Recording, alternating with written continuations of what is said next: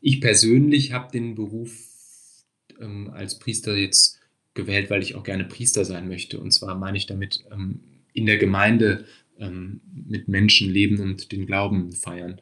Ich möchte gar nicht irgendwie einen Verwaltungsposten oder mal Bischof werden. Also das strebe streb ich wirklich nicht an.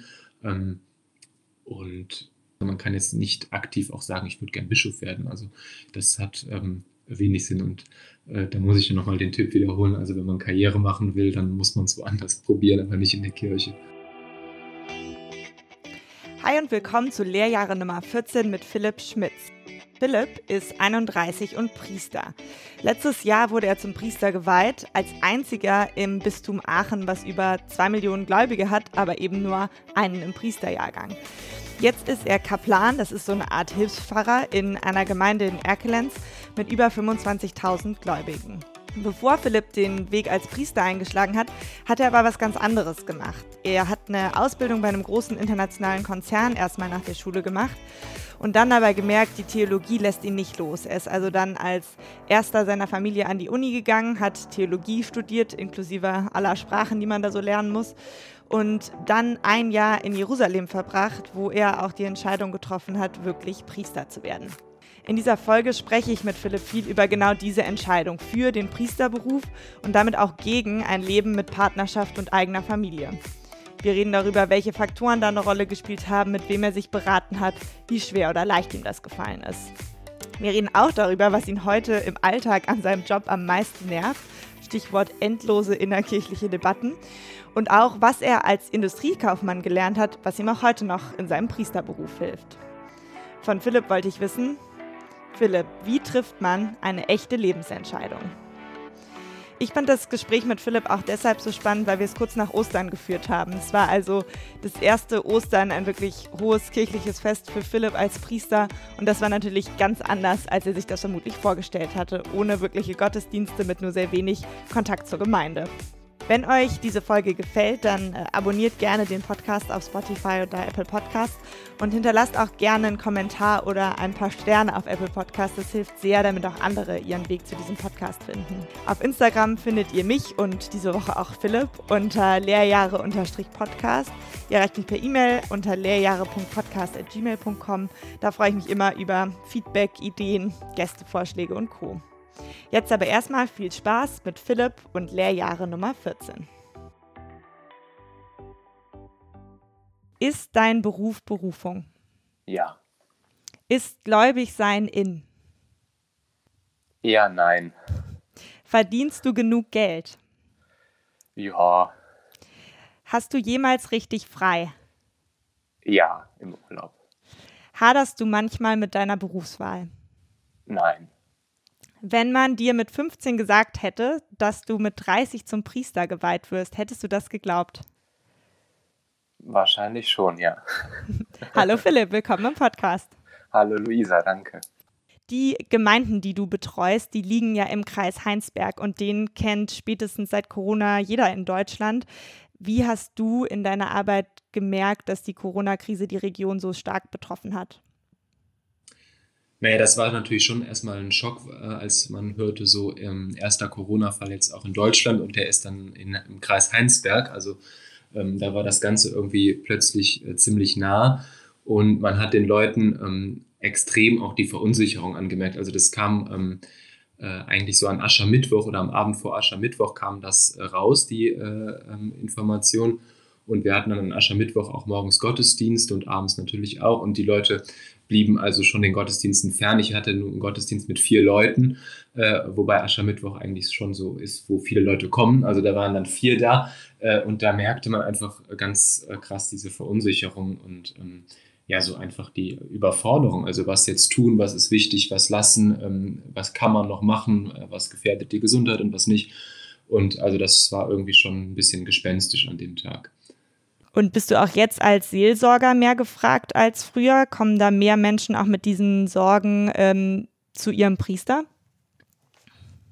Also um ehrlich zu sein, ähm, jetzt nicht, ist es nicht so, dass jetzt also permanent das Telefon klingelt und ähm, alle irgendwie dringend einen Rat brauchen, weil ähm, einfach viele erstmal so mit sich selbst beschäftigt sind, sich um sich, aber eben auch um die Familie, um die Nachbarschaft und so kümmern, da Einkäufe machen und gucken, dass man so alles im Haus hat. Und ähm, ja, also das ist so die oberste Priorität eigentlich zurzeit.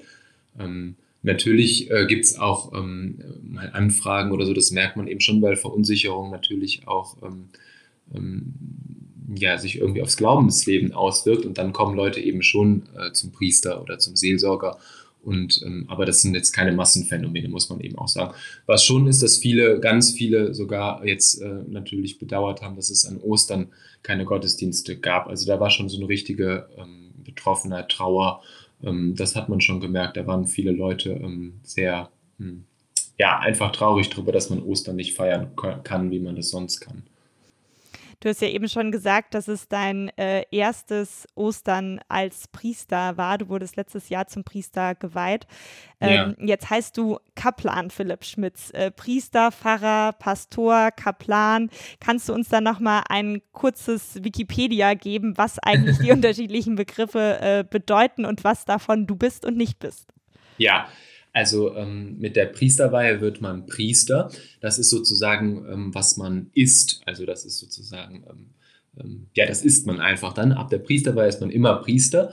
Und ähm, dann gibt es sozusagen noch ähm, die amtliche Ebene. Also vom, äh, vom Amtlichen her bin ich Kaplan. Das sind so die ersten Jahre eines Priesters. Und wenn man lang genug Kaplan war, wird man irgendwann Pfarrer oder im Rheinland sagt man dazu eben auch Pastor oder eben auch in anderen Regionen. Also Pastor und Pfarrer ist das gleiche. Kaplan ist sozusagen der äh, Hilfspfarrer und irgendwann wird man Pfarrer. Aber dann ist man natürlich weiterhin auch Priester. Ähm, mich interessiert in diesem Podcast ja vor allen Dingen, wie man zu bestimmten Jobentscheidungen kommt und gerade um so Ausbildungs-, Berufs-, Karriereentscheidungen in den 20ern. Und ja. mir ist aufgefallen, dass ähm, ja total viele in meinem oder in unserem Alter immer das Gefühl haben, dass so die Wahl des Studiengangs oder des ersten Jobs so eine absolute Lebensentscheidung ist. Und für die allermeisten ist es das ja nicht, weil man kann einen Job immer kündigen, man kann das Studienfach wechseln, man kann den Arbeitgeber wechseln. Es ist nicht so eine Lebensentscheidung, wie es sich anfühlt. Deine Entscheidung, Priester zu werden, hingegen, ist ja wirklich eine Lebensentscheidung. Wie schwierig war diese Entscheidung für dich? Ja, also ich gebe schon zu, dass es eine schwierige Entscheidung war, auf jeden Fall. Ähm, äh, weil äh, du hast es genauso gesagt, es ist einfach so, es ist eine ähm, Dimension, die das ganze Leben umfasst, ähm, das sowohl das Privatleben als auch das berufliche Leben, so ist zumindest, äh, ich sage mal, der Plan, also dass man ähm, bis zum Tod Priester bleibt. Ähm, und das ist natürlich ein riesiger Zeitraum, den man nicht so eins zu eins überblicken kann. Und deswegen ist die Entscheidung einfach für mich auch äh, unglaublich schwierig gewesen. Ich habe deswegen auch ähm, eben nicht direkt diesen Weg ähm, äh, eingeschlagen, sondern habe noch mal ein paar andere Dinge versucht. Ähm, ja, es ist auf jeden Fall eine schwierige Entscheidung und ich denke vielleicht, ähm, dass es immer weniger Priester gibt, hat viele Gründe, aber einer ist natürlich auch, dass wenn man jetzt heutzutage zum Beispiel schon mit 17 Abitur machen kann und dass man dann jetzt nicht sagt, ich werde jetzt äh, Priester und bin dann von 22 bis äh, 85 oder noch länger Priester. Also das ist schon eine ziemlich äh, krasse Sache, die es früher so noch nicht gab. Welche Fragen sind dir da so vor allen Dingen durch den Kopf geschossen, als du überlegt hast, Priester zu werden, als du dich mit diesem Gedanken beschäftigt hast? Wenn man sich fragt, kann man oder will man oder soll man vielleicht sogar Priester werden, dann ähm, ähm sind das ganz verschiedene Dinge, die man da berücksichtigen muss. Bei mir war das ähm, aber eine ganz wichtige Frage, ähm, die Lebensform ähm, zölibatär, das heißt also ehelos zu leben. Ähm, ist das wirklich das Richtige für dich? Weil ich komme auch aus einer ähm, ja, Familie, in der ich mich wohlfühle und eigentlich, ähm, naja, denkt man so, irgendwann kriegt man vielleicht auch mal Kinder und gründet eine eigene Familie und so weiter. Das hatte ich eigentlich auch ähm, so als Ziel, aber äh, das passt eben nicht zum, äh, zum Priesterberuf. Äh, und das war für mich eigentlich so muss ich sagen, die schwierigste ähm, Sache auf dem Weg dahin. Du ähm, hattest ja auch mal eine Beziehung, habe ich gelesen in einem Porträt über dich. Ähm, das heißt, du hast ja auch zu einem späteren Zeitpunkt dann diese Entscheidung ähm, getroffen. Also du ne, kennst es aus deinem familiären Umfeld, du hast selber eine Liebesbeziehung ähm, ja. eingegangen. Ähm, inwiefern haben deine Freunde, deine äh, Familie, vielleicht sogar deine Partnerin oder deine Ex-Partnerin das verstehen können, dass du so eine Entscheidung triffst, die so krass ja auch ähm, ihr Leben beeinflusst. Ne? Also, dass vielleicht deine Eltern von dir keine Enkelkinder haben werden oder dass ähm, man eine bestimmte Beziehung nicht weiterführen kann oder ähm, die keine ja. Zukunft hat, wie man sich die wünschen würde. Also ähm, in jedem Fall habe ich immer von allen, also sogar von äh, meiner äh, damaligen Freundin, ähm, Unterstützung erfahren. Also das ist erstmal das Wichtigste. Ähm, auch wenn viele ähm, die Entscheidung ähm, jetzt nicht so eins zu eins nachvollziehen können. Ähm, das kann ich eben auch verstehen. Also gerade meine Mutter zum Beispiel hat sich sehr schwer damit getan, aber trotzdem stand sie immer auf meiner Seite. weil also ich kann mir das eben, wenn ich mich versuche, in meine Mutter hineinzuversetzen, ist mir das schon klar. Also man äh, ähm, hat so die Familie gegründet und ist stolz auf die Kinder und so und dann möchte man eigentlich, dass die Kinder das so ähnlich machen wie man selbst, also auch mal eine Familie gründen und ähm, auch dann Kinder bzw. dann Enkelkinder ähm, in die Welt setzen und ähm, naja, da kann ich schon verstehen, dass, äh, dass, ähm, dass äh, Leute sich dann mit dieser Entscheidung eben auch schwer tun äh, weil es eben schon ein besonderer Beruf ist, auf jeden Fall. Du hast ja äh, eben im Eingang gesagt, dass wenn man dir mit 15 gesagt hättest, dass du Priester wirst, dass du es geglaubt hättest. Also du hast ja irgendwie diese Idee oder diese Ahnung schon länger mit dir rumgetragen, aber hast dann erst nochmal eine Ausbildung gemacht, eine kaufmännische, dann studiert und so weiter. Wann war der Aha-Moment, wo du gesagt hast, ich mache das jetzt und ich erzähle jetzt Leuten, dass ich das mache und ich melde mich im Priesterseminar an. Ja. Also die, äh, dieser Weg ist eigentlich so in zwei Stationen verlaufen. Also als Kind konnte ich mir irgendwie immer vorstellen, Priester zu werden. Ich fand das irgendwie cool, das hat mich fasziniert. Es war jetzt aber eher, ich würde sagen, so auf so einer emotionalen, faszinierenden Ebene. So. Also man fand irgendwie den, äh, die Gottesdienste toll, äh, den Priester ähm, äh, interessant. Also das war so eher so was Kindliches. Da konnte ich mir das schon immer vorstellen, ähm, aber nicht so ernsthaft, also nicht so reflektiert. Also als ich dann Jugendlicher wurde und Erwachsener, dann äh, spielte das auf einmal nicht mehr so die Riesenrolle. Ähm, und ich habe mir dann aber auch überlegt, was willst du überhaupt machen? Also ich fand es immer damals unglaublich schwierig, einen geeigneten Ausbildungsweg einfach zu finden. Ich, mir war das klar, so wenn man jetzt naturwissenschaftlich begabt ist, dann ist es klar, dann geht man nach Aachen an die RWTH oder man studiert irgendwie äh, ähm, Informatik, Physik oder was auch immer. Das war irgendwie klar, aber wenn man jetzt so, ich war eher so in den gesellschaftswissenschaftlichen Fächern interessiert und ich wusste nicht so genau, ähm, ähm was willst du eigentlich machen? Natürlich war auch die Idee, Theologie zu machen. Das war schon auch damals eine Idee, aber irgendwie habe ich mich das nicht so ähm, richtig getraut oder also aus meiner Familie hatte vorher keiner an einer Universität studiert.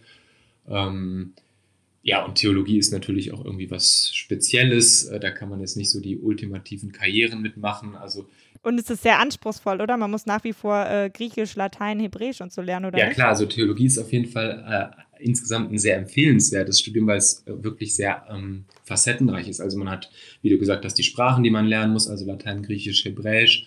Ähm, man hat aber auch ganz, also die Fächer sind einfach vielfältig. Es geht dann ähm, vom Kirchenrecht über die Kirchengeschichte, also historische Fächer, ähm, über die Exegese, das sind dann philologische Dinge, die man da braucht, äh, oder eben äh, in der Systematik, wo dann äh, philosophische Fragen eine Rolle spielen. Also es ist ganz breit gefächert und das hat eigentlich so, also fand ich immer besonders reizvoll am Theologiestudium wir waren eigentlich bei dem Aha-Moment. Ja. Also äh, ja. der, der Weg war so zweigespalten, okay, und dann hast du die, dann hast du doch die Ausbildung ja. gemacht. Aber wann war der Aha-Moment, dass du sagst, ich werde Priester und ich mache dieses Theologiestudium nicht nur, um das zu studieren? Ja, also während der Ausbildung habe ich ziemlich schnell gemerkt, also Theologie muss auf jeden Fall doch noch sein und habe dann Theologie studiert und habe auch erstmal so studiert und ähm, das hat mir von Anfang an riesig Spaß gemacht, äh, Theologie zu studieren, ähm, wirklich. Und ähm, dann habe ich ein Auslandssemester gemacht in diesem Theologiestudium und war ähm, neun Monate in Jerusalem äh, in so einem Studienprogramm und habe eigentlich diese Zeit ähm, ganz bewusst schon vorher deklariert als die Zeit, wo ich mir darüber auch klar werden muss, ob ich jetzt Priester werden möchte oder nicht. Also ähm, naja, und ähm, wie das dann so gekommen ist, habe ich das in dieser Zeit auch immer wieder geprüft und überlegt und ähm, habe da auch viel mit mir gerungen oder eben auch mit Menschen drüber gesprochen und ähm, habe ähm, ja in dieser Zeit eigentlich den Entschluss gefasst, ähm, du probierst das jetzt einfach mal und du machst das und ähm, das passt bestimmt. Äh, ja, und bis jetzt ist es zum Glück auch so. Ja, also das, also, also den Aha-Moment, äh, das gab es jetzt natürlich nicht, oder was heißt natürlich, aber das gab es eben nicht. Äh, aber diese Zeit äh, in diesen neun Monaten Jerusalem war das schon sehr konzentriert. Also in dieser Zeit ist diese Entscheidung so gereift und ähm, ja, das ist so äh, neun Monate Aha-Moment, könnte ich sagen. Wie viele in deinem äh, Theologiestudiengang ähm, wollten denn wirklich Priester werden? Also erstmal vielleicht, wie viele Männer und Frauen sind da überhaupt? Weil die Frauen, für die ist es ja nicht keine Frage. Zumindest katholische ja. Priesterin gibt es ja nicht. also ich habe in äh, Münster studiert und in Münster ähm, gibt es ganz viele Lehramtsstudentinnen vor allem. Und gerade auch in der ähm, Theologie ist das so, also ähm, ganz viele werden eben Religionslehrerinnen oder Lehrer. Ähm, also deswegen ist das Studium eigentlich schon insgesamt sehr weiblich, ähm, weil wir auch alle ähm, Fächer so zusammen haben. Äh, deswegen gab es, also ist eigentlich die Frauenquote in der Theologie an sich ziemlich äh, hoch. Und also so die Hälfte mehr, oder mehr, mehr auf jeden Fall Hälfte? mehr als die Hälfte. Weil, auf jeden Fall mehr, okay. Ähm, also ohne jetzt Klischees bedienen zu wollen, aber viele Religionslehrer sind eben Religionslehrerinnen, also weiblich. Also so war mhm. das zumindest bei mir und das setzt sich auch anscheinend irgendwie sofort. Also ähm, viele, ähm, ähm also ganz viele ähm, Studentinnen hatte ich als Kommilitoninnen. Und von den äh, Männern, äh, wie viele sind da dann wirklich Priester geworden oder haben es zumindest äh, ernsthaft erwägt? naja, im Studium verwischen dann ja immer so ein bisschen so die Semester und so. Also ähm, ich kannte auch Leute, die es überlegt haben und die mal äh, auf dem Weg waren und dann wieder nicht und so. Aber das sind äh, alles leider sehr kleine Zahlen. Also ich würde jetzt so sagen, so in, die wirklich mit mir angefangen haben, das sind, glaube ich, zwei oder drei, die dann auch ähm, Priester geworden sind, die ich jetzt so persönlich kenne. Es, ähm, ja, an so einer Uni verläuft sich das ja auch so ein bisschen, aber ähm, also Priester, ähm, das sind wirklich wenige, muss man einfach ehrlicherweise so sagen. Du warst ja letztes Jahr bei deiner Priesterweihe auch tatsächlich der Einzige im, im ganzen Bistum Aachen, was ja relativ äh, groß und katholisch ist, oder?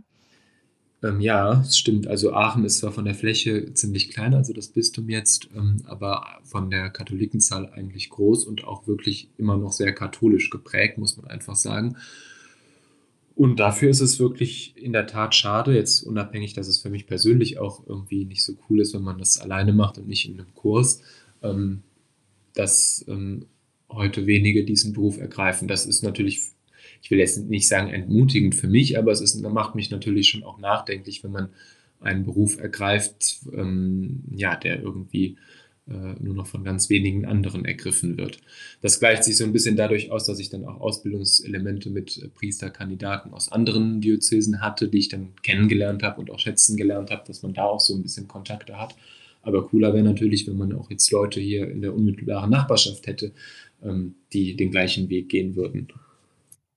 Was glaubst du, woran liegt dieses Nachwuchsproblem in der Kirche? Was ist da die größte Hürde, warum das so wenige Menschen nur noch machen wollen? Also auf jeden Fall die allergrößte Hürde ist eigentlich, äh, dass wir, ähm, dass der Glaube immer weniger eine Rolle spielt in unserer Gesellschaft.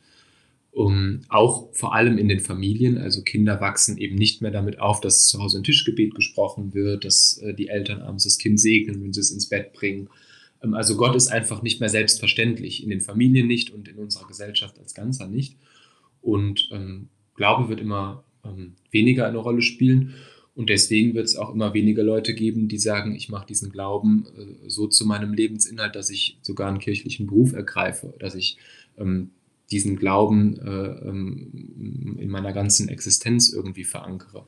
Ähm, das ist, denke ich, auf jeden Fall der wichtigste Punkt. Also äh, andere Dinge sind natürlich, dass, äh, ähm, dass der Beruf an sich vielleicht für viele nicht attraktiv ist. Also Zölibat hatte ich ja schon angesprochen oder ähm, früher war ähm, Priester sein äh, oder Pfarrer werden, das war ein Aufsteigerberuf. Man guckte auf zum Pfarrer, das war irgendwie eine Autorität und gleich nach dem Bürgermeister, manchmal vielleicht sogar davor. Das ist natürlich heute ähm, ganz anders. Ähm, also es ist kein Aufsteigerberuf mehr und ähm, naja, die Relevanz dieses Themas, äh, um, um das sich der Priester kümmert, also Glaube, ähm, ist nicht mehr so gegeben.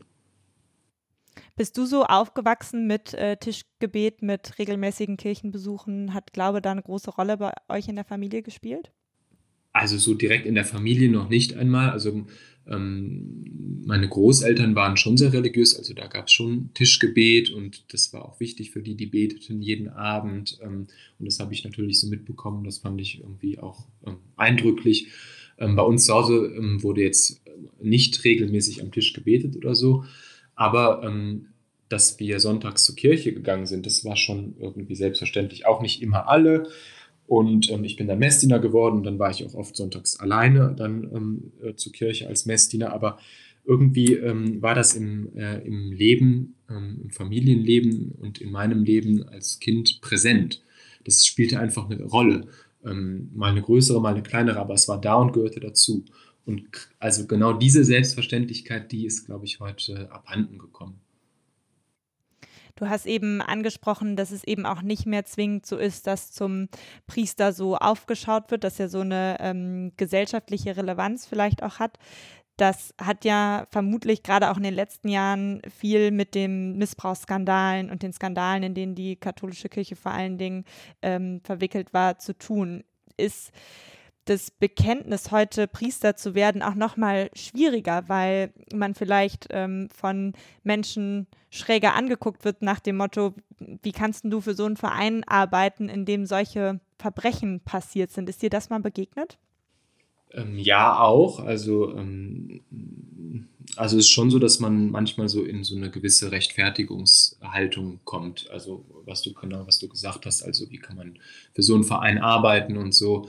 Ähm, das gibt es schon. Ich denke allerdings auch, dass es auch positive Seiten der Kirche gibt, bei all dem Schlechten, was es auch ähm, gegeben hat und vielleicht auch noch gibt. Das äh, ist gar nicht in Abrede zu stellen. Wie reagierst du dann darauf, wenn, ja. wenn dich jemand sowas fragt? Naja, ich kann, äh, ich, ich als Person, ich äh, auch als, als junger Priester, ähm, kann jetzt nicht in Sippenhaft genommen werden für das, was schlecht gelaufen ist. Ähm, also das ist einfach nicht zu entschuldigen. Äh, Verbrechen, die passiert sind, die sind passiert und die sind schlecht und zu verurteilen. Ähm, also jetzt sowohl moralisch als auch ähm, ähm, strafrechtlich zum Beispiel. Aber ich persönlich habe damit nichts zu tun. Ich habe auch nicht diese Erfahrungen zum Glück machen müssen in irgendeiner Form. Und ich denke einfach, da muss man schon so fair sein, also jeder Generation auch ihre eigene eine neue Chance zu geben. Also ähm, ich, ich bin eigentlich nur mit guten Absichten da und versuche, was, ähm, was Gutes zu erreichen und ich äh, äh, ekel oder mich vor diesen Verbrechen genauso wie jeder andere. Das ist, äh, da möchte ich mich auch gar nicht für rechtfertigen. Gibt es äh, in der Kirche äh, zum Beispiel bei dem Punkt oder auch in anderen Punkten dann auch Generationenkonflikte, weil es ja so ein bisschen so ist, dass eine ältere Generation eine Schuld auf sich geladen hat, die viele Jüngere dann eben auch noch ausbaden müssen, weil die Institution an sich so unter Beschuss geraten ist? Ja, also Generationenkonflikt ist, ist, denke ich, schon so, dass, dass es einfach unterschiedliche Mentalitäten in der Kirche gibt und auch unterschiedliche, das hat auch was mit Generationen zu tun, nicht immer so 100% deckungsgleich, aber natürlich haben ältere Generationen auch einfach einen ganz anderen Führungsstil und auch eine ganz andere Autorität ähm, kennengelernt und gelebt, als das jetzt jüngere Priester oder auch andere jüngere Mitarbeiter in der Kirche ähm, tun und kennengelernt haben. Also früher war eben, was der Pfarrer gesagt hat, Gesetz. Und deswegen ähm, ist es natürlich auch ähm, zu Situationen gekommen, wo irgendwie ähm, ja, Dinge passiert sind, die so vielleicht nicht okay ist. Ich denke, da, ähm, das, das hat sich schon deutlich geändert. Also ähm, ich bin einfach ein, ähm, ein junger Mensch, der so in seiner Zeit groß geworden ist und ich ähm, kennen das nicht, dass jetzt irgendwie das, was ich sage, Gesetz ist und dass dann alle sofort gehorchen und springen. Mhm. Also das wäre manchmal ganz schön, aber meistens auch nicht. ähm, also ähm, da hat sich einfach schon sehr viel verändert in der Kirche. Das ist ähm, klar und das hat auch ähm, was mit diesem Thema zu tun. Ja.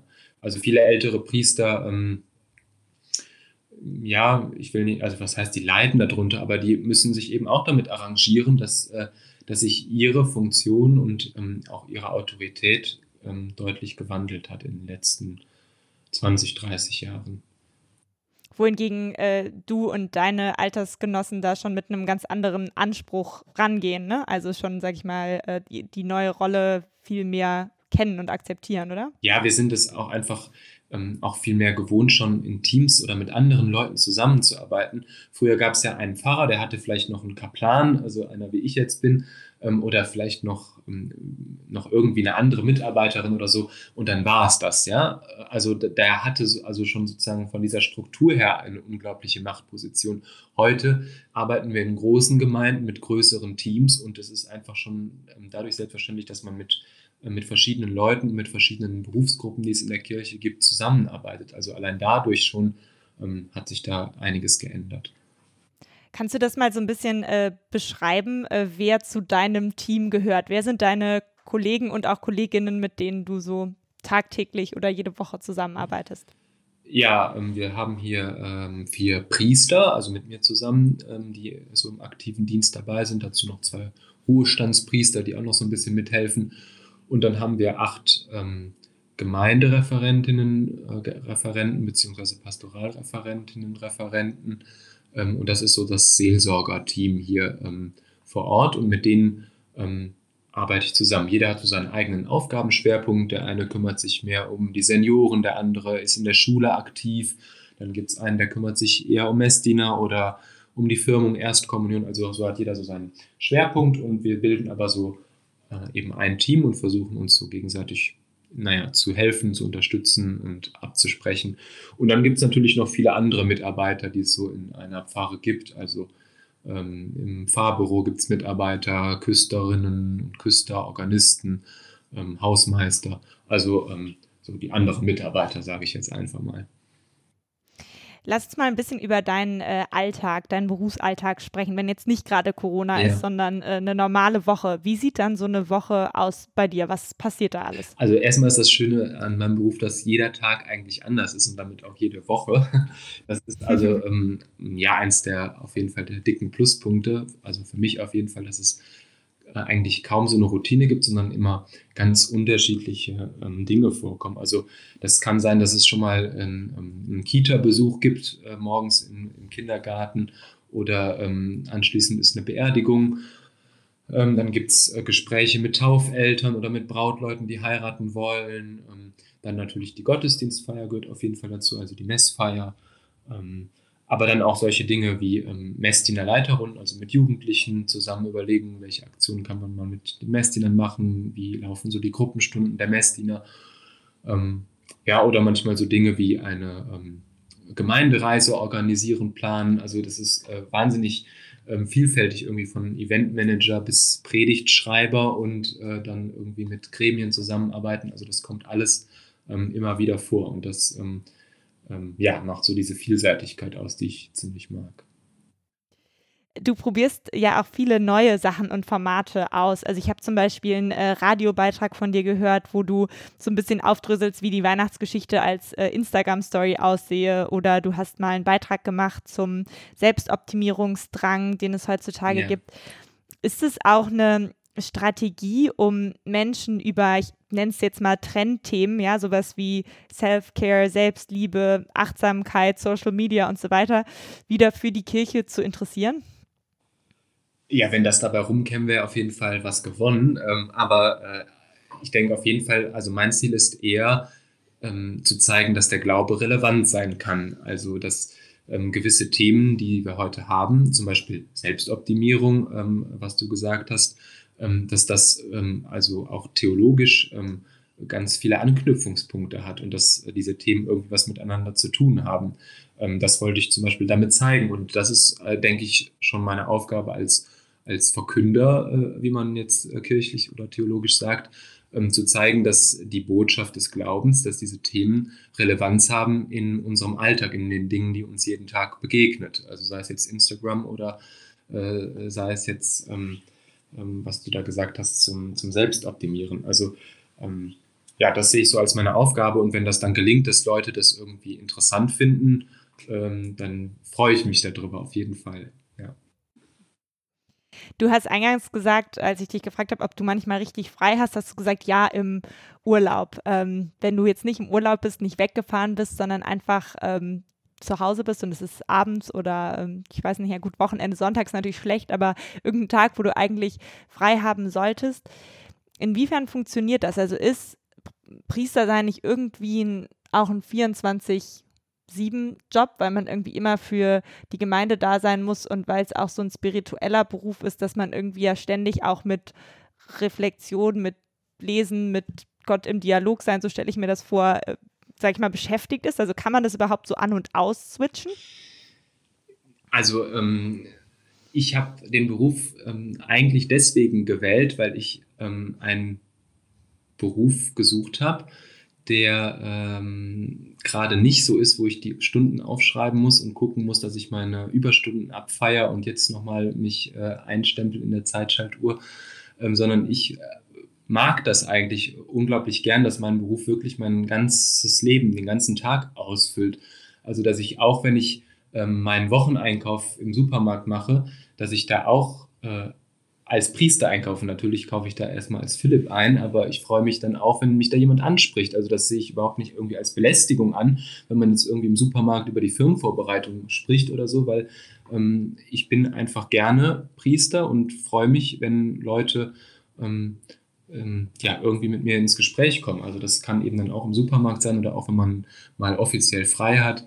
Ähm, Hast du dann eigentlich in der Freizeit auch diesen weißen Kragen an, an dem man Priester erkennt, oder bist du undercover unterwegs? Das kommt jetzt drauf an. Also jetzt im Supermarkt habe ich das meistens nicht, außer wenn ich das vergesse, ähm, nicht so ganz äh, öffentlich an. Dann mache ich einfach nur dieses weiße Ding raus. Aber wenn ich jetzt so im, im wirklich, äh, wo ich sage, das ist jetzt ähm, meine Arbeit, dann habe ich das auch an. Aber das ist eben nicht so einfach zu, zu trennen. Und wenn ich abends ähm, äh, ins Restaurant gehe, dann habe ich das meistens natürlich auch nicht an. Aber andererseits, wenn man mal mit Kollegen oder so geht, dann wiederum schon. Also ähm, das ist einfach irgendwie schwierig zu trennen, aber ich finde das eigentlich ähm, spannend und nicht so belästigend. Dir gelingt das äh, gut offensichtlich, aber gibt es auch ähm, bei Priestern das Thema Burnout? Weil es gibt ja immer weniger Priester, wie wir schon festgestellt haben. Ich glaube, in deiner Pfarrei sind 25.000 Gläubige, wenn ich das richtig äh, gelesen ja. habe. Also eigentlich müsste die Arbeitsbelastung ja auch steigen, wenn immer weniger Menschen das machen. Gut, es gibt vielleicht auch immer weniger Kirchgänger, aber tr trotzdem, ne? Und, und diese ständige Erreichbarkeit, die es in allen Berufen gibt, ist das unter äh, Kollegen ein Thema? Ja und nein. Also auf der einen Seite ist es natürlich ähm, auch irgendwie Burnout präventiv, wenn man was macht, was einem unglaublich Spaß macht. Aber auf der anderen Seite kann man eben auch nicht ähm, ähm, sozusagen einen Schritt zurücktreten und sagen, jetzt habe ich aber wirklich genug gearbeitet und ich will mit keinem Menschen mehr was zu tun haben. Das geht dann halt auch nicht. Ähm, es gibt das auch, äh, dass äh, Priester zum Beispiel äh, Burnout haben und so. Und das ist natürlich ähm, ähm, ja, eine unglaubliche Herausforderung, weil man ja eben wirklich für diesen Beruf lebt und wenn man dann Schwierigkeiten mit diesem Beruf hat, dann ähm, ja, ist irgendwie die ganze Existenz irgendwie schwer angefragt. Ich habe noch eine Frage zum Gehalt und zwar ähm, orientiert sich das ja an der Beamtenbesoldung und in den ersten Jahren verdient man da so zwischen 3.000 und 3.500 Euro brutto im Monat. Stimmt das so grob? Ja, so die grobe Orientierung stimmt, ja. Ähm, das ist ja ganz gutes Geld. Damit gehört man auf jeden Fall zu den besser verdienenden Menschen in Deutschland. Aber dafür, dass es eine so lange akademische Ausbildung ist, plus Priesterseminar, ähm, plus so eine große Lebensentscheidung, die da auch mit dran hängt und ja jetzt auch nicht wahnsinnige äh, Aufstiegschancen gehaltstechnisch. Ähm, unter diesen Aspekten ist es nicht so viel. Ja. Ähm, spielen so Debatten um Einstiegsgehälter auch bei Priestern äh, eine Rolle? Habt ihr da ähm, im Studium oder im Priesterseminar oder so mal drüber gesprochen? Naja, gut, also was natürlich schon so ist, dass ähm, Priester jetzt in, je nach Bistum auch mehr oder weniger verdienen. Das ist einfach irgendwie, und da spricht man dann eben schon drüber und das sind ähm, die Dinge, die einen so ein bisschen unzufrieden machen. Aber auf der anderen Seite, das wird, glaube ich, auch jeder der Kollegen sagen, wird man jetzt nicht wegen des Geldes Priester. Natürlich möchte man ähm, äh, so viel verdienen, dass man sich jetzt um, äh, um einen gewissen Lebensstandard keine Sorgen machen muss, dass es eigentlich selbstverständlich ist, dass man genug Geld hat, sich ähm, mit den Dingen einzudecken, die man so braucht und dann eben einmal im Jahr auch in Urlaub fahren kann und so. Also das ähm, sollte ihm schon sein, aber wenn man jetzt irgendwie die große Karriere machen will, ähm, dann sollte man es am besten äh, nicht bei der Kirche versuchen, wäre mein Tipp. Du hast äh, eben schon gesagt, was du an deinem Beruf besonders gerne magst, gerade die, die Vielfalt auch. Was von deinen äh, Tätigkeiten oder von den ähm, Rahmenbedingungen, unter denen du arbeitest, magst du gar nicht? Äh, ja, war also auf jeden Fall sehr belastend oder auch einfach nervig ist, sind die großen innerkirchlichen Themen, die einen wirklich permanent verfolgen, also sowohl äh, eben medial, äh, ich kann mit Facebook oder Instagram nicht öffnen, irgendwie, dass wieder irgendwas kommt, wo der und äh, wieder irgendeine Position oder irgendwas äh, von sich gibt, was man irgendwie, was einfach polarisiert und was schwierig ist.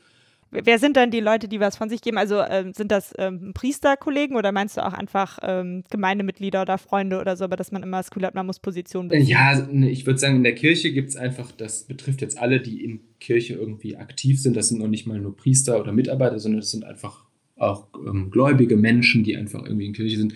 Da gibt es einfach unglaubliche Polarisierungstendenzen. Den einen kann es nicht katholisch genug sein, mal jetzt ein bisschen überspitzt gesagt, und die anderen wollen ähm, am liebsten jetzt schon ähm, irgendwie äh, sich bis zur Unkenntlichkeit verändern. Also zwischen diesen Lagern äh, ähm, schwebt das irgendwie so und ähm, diese, also das ist ja eigentlich eine Tendenz, die wir in der Gesellschaft auch haben, Polarisierung, die ist auch irgendwie eins zu eins auf die Kirche durchgeschlagen und das ist einfach belastend, wenn man ähm, immer wieder versucht wird, vor einen der Karren gespannt zu werden, also entweder ganz äh, konservativ oder ganz progressiv. Ähm, das finde ich einfach, also da, da, dreht man sich zu oft um sich selbst. Dann geht es um Oberflächlichkeiten, äh, ähm, die einfach, das führt einfach zu gar nichts. Und also als Kirche sind wir eigentlich nicht dazu da, um, um, uns, uns, um uns um uns selbst zu kümmern, sondern wir wollen ähm, für andere, für die Menschen da sein, mit den Menschen, den Glauben, Leben feiern und so weiter. Ähm, das ist das Wichtige und das wird manchmal so ein bisschen blockiert ähm, durch Strukturdebatten, wie groß sollen Gemeinde sein, äh, wie oft kann hier der Gottesdienst sein, wie oft muss er da sein, wer darf Gottesdienste leiten äh, und wer nicht. Ähm, also diese Debatten meine ich jetzt, die, ähm, die blockieren einfach ziemlich viel.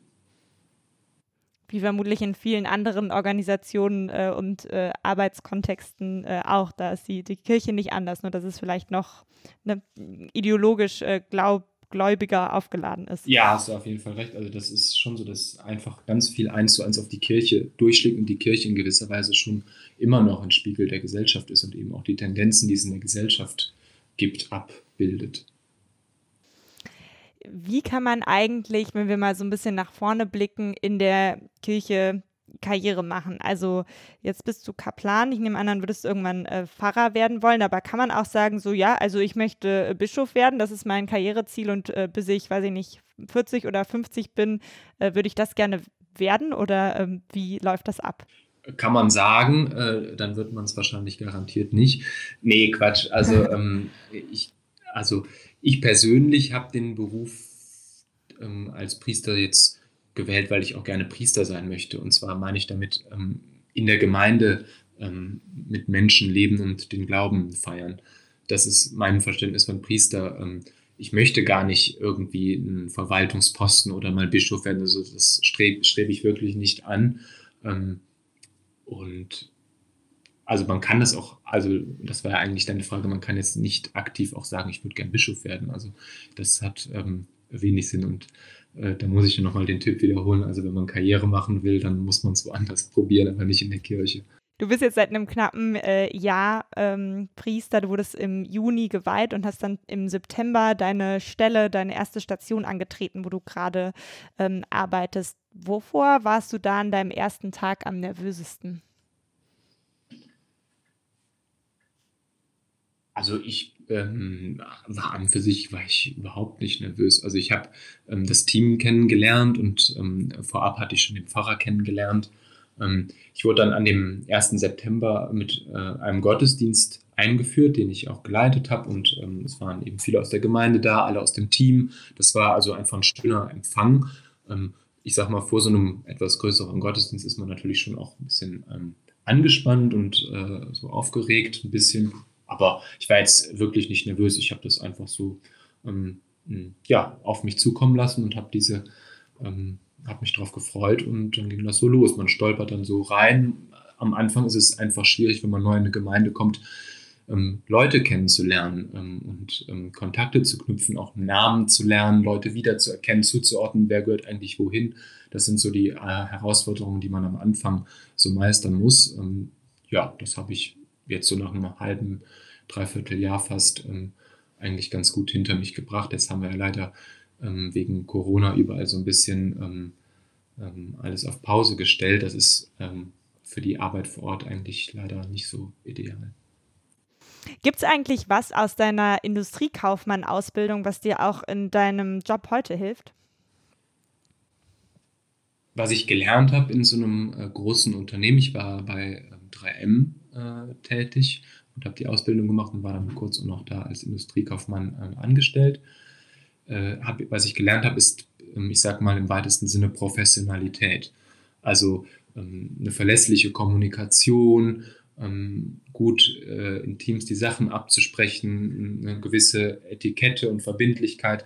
Also diese Dinge habe ich da gelernt und die kann man natürlich in der Kirche auch wunderbar äh, gebrauchen und einsetzen. Also deswegen ähm, bereue ich da keine Sekunde von der Ausbildung. Die fand ich schon ähm, klasse und es war einfach eine, eine, ganz tolle Erfahrung in so einem großen, weltweit tätigen Konzern ähm, zu arbeiten. Das ist die Kirche in gewisser Weise ja auch. Ähm, also das, ja, so in großen Strukturen zu arbeiten, ähm, wo verschiedene äh, Rädchen ineinander gehen, ähm, das ist schon in gewisser Weise eine Parallele ähm, zur pastoralen Arbeit. Merkst du ähm, heute in deiner Arbeit, dass ähm, du auch, wenn du ähm, Veranstaltungen anbietest, Gottesdienste machst, dass da mehr jüngere Menschen kommen? Also dass diese Frage der Identifikationsfigur so wichtig ist, weil wenn ich in die Kirche gehe, was ähm, zugegebenermaßen vor allen Dingen an, an Weihnachten, zu Taufen, Beerdigungen und so weiter ist, dann sind da meistens die Priester ja eher 60 plus und natürlich Männer. Also für mich als junge Frau jetzt nicht so die ideale Identifikationsfigur. Ja. Ähm, bei dir, du bist ähm, ne, meine Generation, du bist äh, Anfang 30, geht das auch anderen jungen Menschen so und du merkst, ah ja, zu mir kommen wirklich andere Leute oder vielleicht auch zur Beichte oder nehmen plötzlich seelsorgerische äh, Angebote da, die es vorher nicht gab, weil sie merken, ah, er versteht vielleicht ein bisschen mehr von meiner Lebensrealität?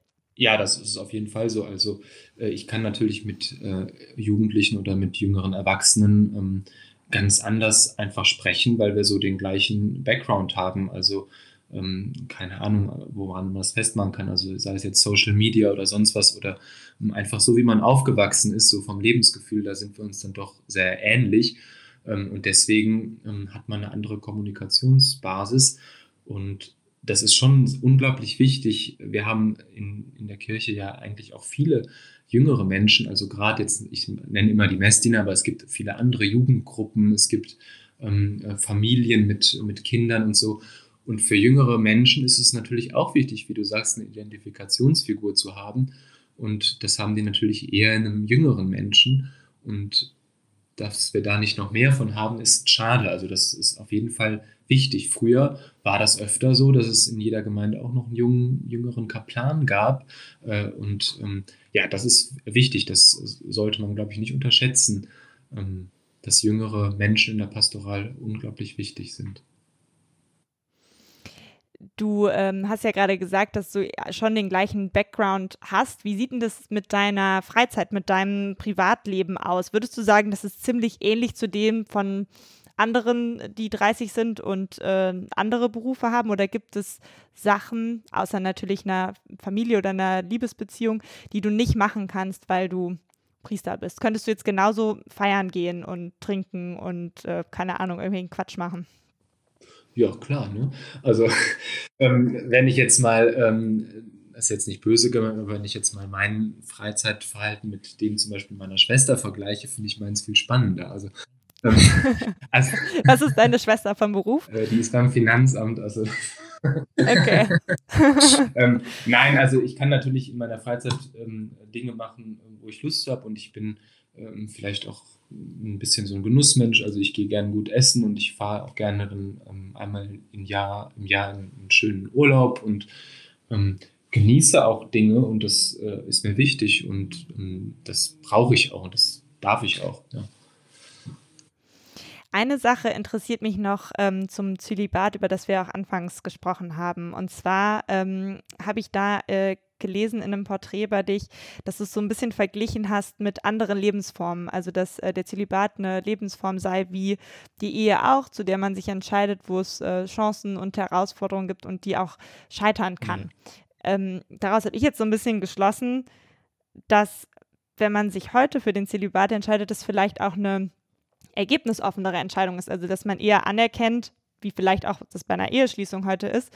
Stand jetzt gehe ich davon aus, dass es für immer und ich will alles dafür tun, dass das auch so ist. Aber ich weiß nicht, was für Herausforderungen mir auf dem Weg begegnen und es könnte auch sein, dass es nicht klappt und ich mich scheiden lassen muss oder in deinem Fall den Zölibat brechen muss und das Priesteramt aufgeben muss. Ist das so? Nee, ich meine, es gibt ja nun äh, genügend Beispiele, die eben genau das belegen, dass äh, diese zölibatäre Lebensform eben nicht ein Leben durchgetragen hat. Ähm, das wünsche ich für mich nicht und das wünsche ich keinem anderen, ähm, weil das natürlich auch immer irgendwie was, ja, mit, ich will jetzt nicht sagen mit Scheitern, aber es ist irgendwie, man hatte sich es eben anders vorgestellt und ähm, dass, dass es das gibt, das ist einfach so. Das müssen wir irgendwie akzeptieren und ähm, das sollte man eben auch äh, reflektieren. Ähm, ich, die, also Zölibats, zölibatär zu leben ist jetzt keine offene Lebensform, wo ich sage, das probiere ich jetzt einfach mal und wenn es nicht klappt, dann klappt es halt nicht. So einfach darf man es sich ganz sicher nicht machen. Ähm, das aber, dass ich es aber nicht immer äh, zu 100 Prozent in der Hand habe, ähm, ob das jetzt alles so gut geht, das ist eben auch die Wahrheit. Also ähm, wer bin ich, dass ich jetzt äh, alles, alle Schritte, die irgendwann einmal passieren werden, äh, absehen könnte. Also das geht eben nicht, das kann, glaube ich, keiner. Ich komme langsam zum Ende des Podcasts und da habe ich immer ähm, so eine kleine Service-Section. All meinen Gästen stelle ich die gleichen beiden Fragen. Und die erste Frage ist, was der beste Lebens- oder Karriererat war, den du jemals bekommen hast?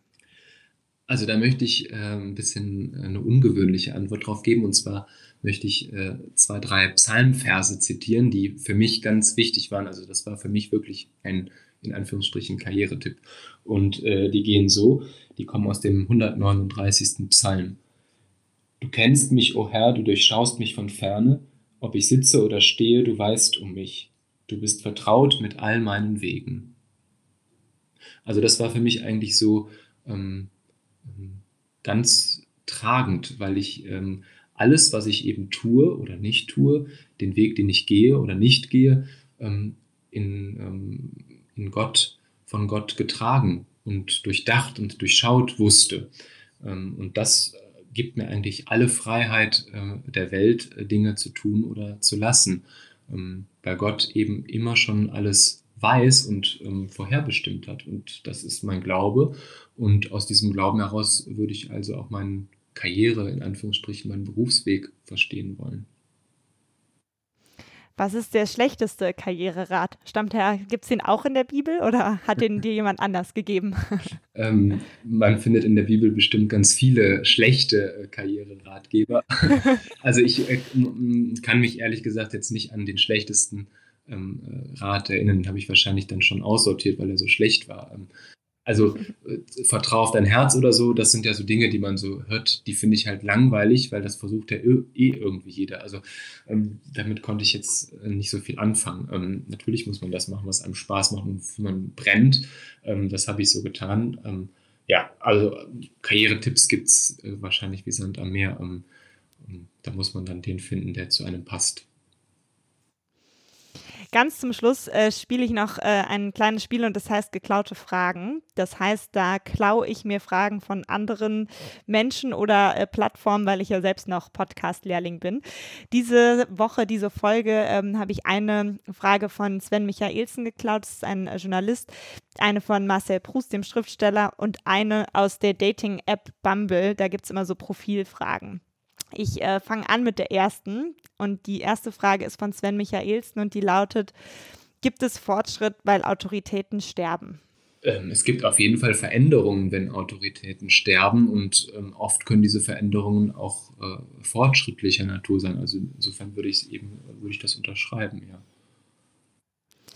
Wenn jeder Tag eine Stunde länger wäre, was würdest du mit der Zeit machen? Das ist eine Frage von Bumble, von der Dating-App. Dann würde ich wahrscheinlich wirklich versuchen, noch ähm, diese Zeit zum Gebet zu investieren. Da würde ich wahrscheinlich dann bei der Dating-App ähm, nicht so viele ähm, Likes bekommen, aber äh, das wäre auf jeden Fall, würde ich machen.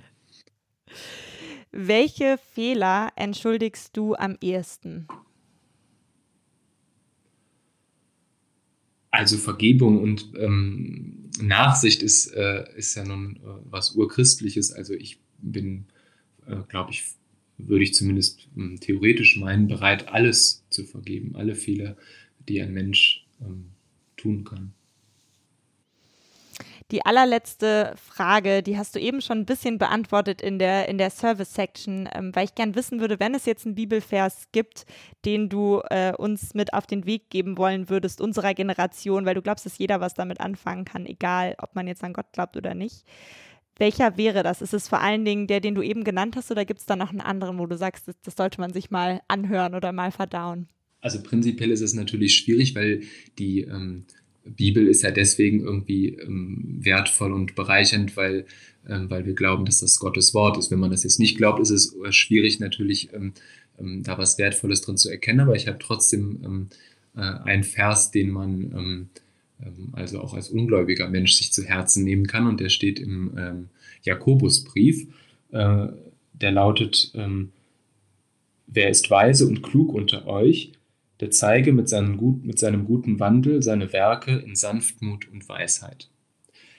Also ähm, einfach Gutes tun ähm, und ähm, das in so einer gewissen Sanftheit, das ist jetzt ein, ein, kein modernes Wort, aber ich glaube, da kann man trotzdem was mit anfangen. Also nicht immer so draufklotzen, nicht immer polarisieren, nicht immer ich bin der Stärkste und Ellbogen raus, ähm, sondern mit, äh, mit Sanftheit, aber vielleicht auch mit Bestimm Bestimmtheit ähm, einfach gute Dinge tun. Ich glaube, das ist, ähm, könnte auch einem ungläubigen Menschen irgendwie einleuchten, dass es vielleicht was ähm, ist, was man ausprobieren kann.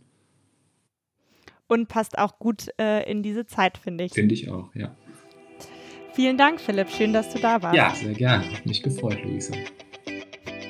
Diese Folge war auf jeden Fall eine Premiere, weil Philipp war der erste Gast, der bei der Frage nach Karriereratschlägen aus der Bibel zitiert hat.